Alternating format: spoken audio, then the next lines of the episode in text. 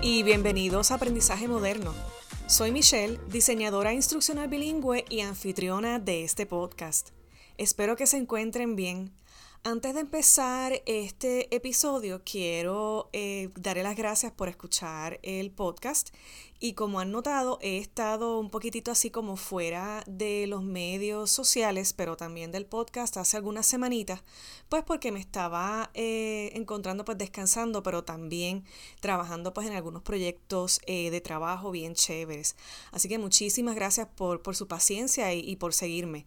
También quiero aprovechar para enviar eh, saludos a varias personas que me han enviado mensajes dándome las gracias por, por el podcast y por lo que han aprendido pues a través de él y que incluso les han ayudado a quizá cambiar un poquitito de, de su carrera y continuar en diseño instruccional, así que para mí eso es eh, bien importante.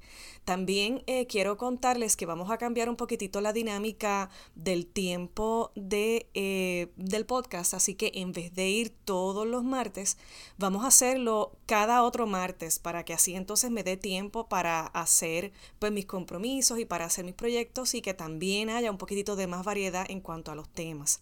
Así que vamos a continuar entonces con el tema que nos toca hoy. Resulta que recientemente había visto un post de un amigo mío que él es profesor de física en la Universidad de Puerto Rico y él posteó o publicó un video de YouTube eh, que se llama The Biggest Myth in Education, o sea, el mito más grande en educación, donde desmentía los estilos de aprendizaje y lo encontré bastante interesante, especialmente porque los entrevistados eran adultos o eran jóvenes adultos. A mí en lo personal me pareció bastante relevante discutir esto de los estilos de aprendizaje, especialmente a la hora de crear cursos para adultos.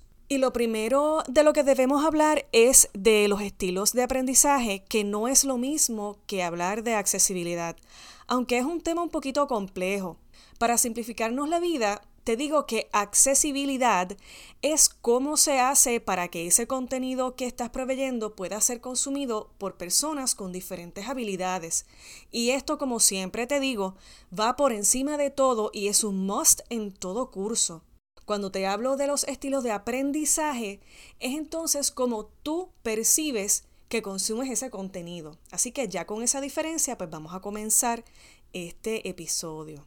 Fíjense, la noción de que las personas aprenden de diferentes maneras es una creencia tan generalizada en la cultura que vivimos hoy día que existe, de hecho, una industria bastante próspera que está dedicada a identificar estilos de aprendizaje y que capacita también, o sea, o le vende capacitación a maestros e incluso a diseñadores instruccionales para satisfacer esas necesidades de los diferentes tipos de estudiantes.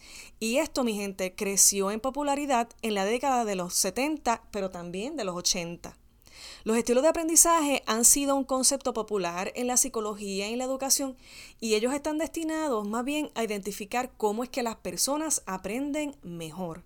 De los cientos de estilos que se han desarrollado desde décadas, claro, del 70 y del 80 hasta el presente, el más escuchado es el modelo VARC. Y lo repito de nuevo, VARC y se deletrea V-A-R-K, que es básicamente un cuestionario de estilos de aprendizaje que te da los resultados y te sugiere que hay cuatro tipos principales de estudiantes o de audiencia a la hora de aprender.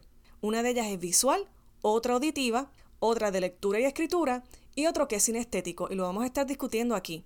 El cuestionario como tal te lo voy a compartir en la descripción de este episodio para que veas entonces dónde es que caes tú dentro de ese modelo VARC. Para resumir, comenzando con los aprendices visuales que los había mencionado hace unos segunditos, ellos internalizan y sintetizan la información cuando se les presenta en una representación gráfica de símbolos significativos y se describen ellos mismos como aprendices visuales, valga la redundancia. Estos aprendices o estos estudiantes pueden responder a flechas, gráficos, diagramas, entre otras visualizaciones de esta jerarquía de información.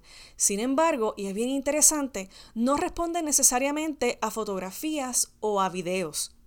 De acuerdo a VARC, los aprendices auditivos, que es la segunda categoría, tienen más éxito cuando se les da la oportunidad de escuchar la información que se les presenta verbalmente. Debido a que los estudiantes con este estilo de aprendizaje a veces eh, pueden optar por no tomar notas durante la clase, los educadores pueden concluir erróneamente que estos estudiantes están menos comprometidos que sus otros compañeros de clase. Sin embargo, es posible que estos estudiantes simplemente hayan decidido que tomar notas dentro de la clase es una distracción y que su atención ininterrumpida es una forma más valiosa de aprender. Así que estos son los aprendices auditivos. Interesantemente, los estudiantes que caen dentro de esta modalidad a menudo encuentran éxito en actividades grupales en las que se les pide que discutan los materiales del curso en voz alta con sus compañeros de clase y ellos también pueden beneficiarse de leer su trabajo escrito en voz alta para que ellos mismos entonces comiencen a pensar en ese mismo material.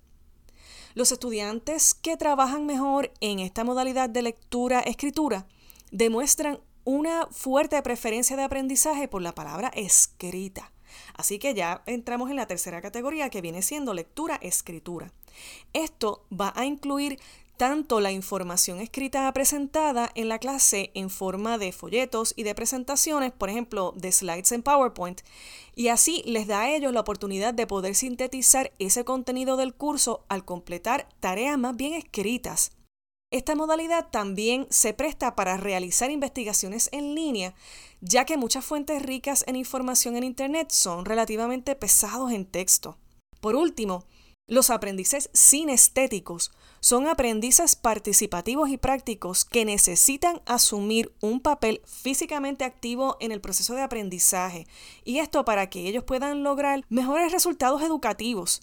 Los aprendices sinestéticos tienden a involucrar todos sus sentidos por igual en el proceso de ese aprendizaje. Los estudiantes sinestéticos a menudo tienen más dificultades para tener éxito en los entornos de clase convencionales y estos estudiantes a menudo también prosperan en materias científicas con componentes de laboratorio, ya que la participación eh, de esa instrucción o de ese laboratorio está basado en habilidades que ocurren en entornos que los involucran de manera bastante eh, productiva. Y claro, esto no es eh, prescriptivo y todos tenemos varios grados de preferencia a la hora de consumir contenido educativo.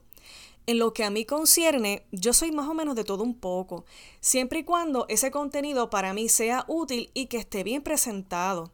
Sin embargo, el hecho de que una noción como esta de los estilos de aprendizaje sea popular, yo creo que no lo convierte tanto en realidad. En el video que les mencioné al principio, el autor entrevistaba a unos jóvenes y unos adultos y los ponía en varias pruebas de acuerdo a lo que creían que era su estilo de aprendizaje y sorpresivamente fallaron en su estilo. No por mucho porcentaje, pero ciertamente fallaron.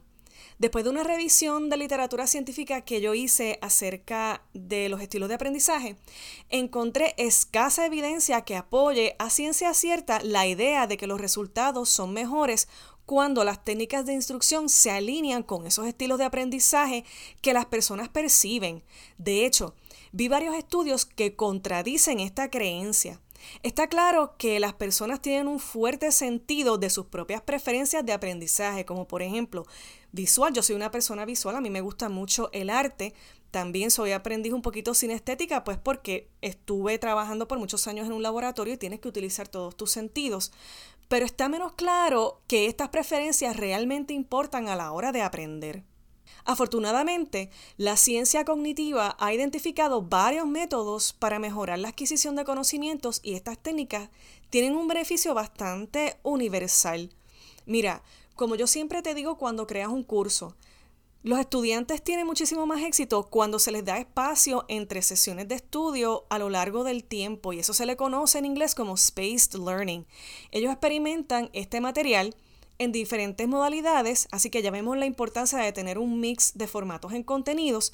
Se prueban a sí mismos en el material como parte de esas prácticas de estudio y también elaboran el material para hacer conexiones significativas en lugar de participar en actividades que implican una simple repetición de información. Estas estrategias efectivas fueron identificadas hace muchas décadas y cuentan con un respaldo empírico convincente y significativo. Entonces, ¿por qué persistimos en nuestra creencia de que estos de los estilos de aprendizaje son importantes e ignoramos las técnicas que yo les acabo de mencionar que son científicamente comprobadas? Bien, esto se debe a que la popularidad de los estilos de aprendizaje puede deberse en parte a esto del atractivo de descubrir qué tipo de persona soy yo. algo así como el horóscopo, que by the way, soy acuario, así que ya saben cómo somos los acuarios de rebeldes. Esto también se debe que la gente tiene deseo de ser tratado como un individuo dentro del sistema educativo. Por el contrario, la noción de que las estrategias universales pueden mejorar el aprendizaje de todos contradice la idea de que somos únicos e individuales. Y sí somos únicos e individuales, pero yo creo que eso es otro tema. Te digo esto porque es importante que lo tomes en consideración a la hora de crear tu curso. Para mí, lo más importante es que conozcas a tu audiencia como siempre y de ahí entonces vas ajustando cómo es que vas a presentar ese contenido. Claro, también haciéndolo accesible para asegurarte de que tu audiencia y tu marca tenga todo éxito. Lo demás es icing on the cake, como dicen en inglés. Así que bueno, mis amigas y amigos, hasta aquí llegó este episodio de Aprendizaje Moderno. Síganme en Instagram como arroba mbonkowski y visita aprendizajemoderno.com para tener accesos a recursos que mencioné hoy y también a otros que estoy utilizando. Sigamos aprendiendo y desarrollando experiencias educativas para todos.